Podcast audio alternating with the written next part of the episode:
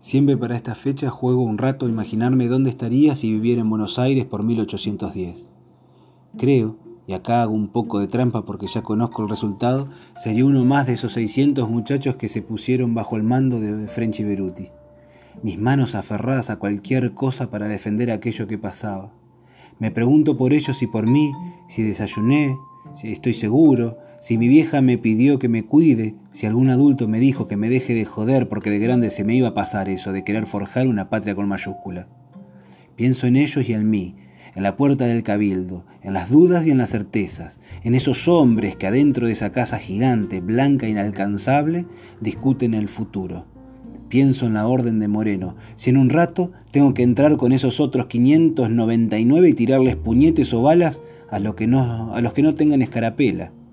Pienso en las ventanas altas del edificio, las luces de las velas ya prendidas, la única certeza de una hora o nunca, porque soy joven y porque no me importa morir joven si acá, bajo este atardecer histórico, la revolución lleva la firma de un tal Belgrano, el mismo que me enseñó hace unos años atrás a sacar a patadas a los ingleses.